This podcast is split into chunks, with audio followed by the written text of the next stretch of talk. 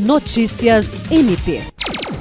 A Procuradora-Geral de Justiça do Ministério Público do Estado do Acre e vice-presidente para a região norte do Conselho Nacional de Procuradores Gerais, Cátia Rejane de Araújo Rodrigues, está conduzindo em Rio Branco, de 1 a 3 de setembro, o primeiro encontro de Procuradores Gerais de Justiça e Corregedores Gerais do Ministério Público da região norte.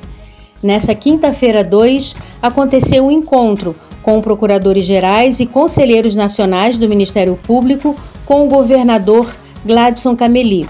O governador falou da satisfação em receber os representantes do Ministério Público da região e frisou a confiança que sente pela realização de agendas como essa no estado do Acre. A Procuradora-Geral agradeceu ao governo e disse que só com a unidade dos poderes e as instituições é que será possível avançar em ações positivas para o Norte e o Ministério Público Brasileiro.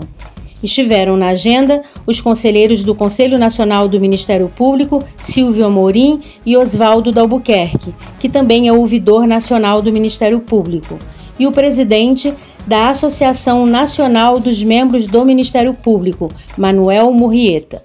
Lucimar Gomes, para a Agência de Notícias do Ministério Público do Estado do Acre.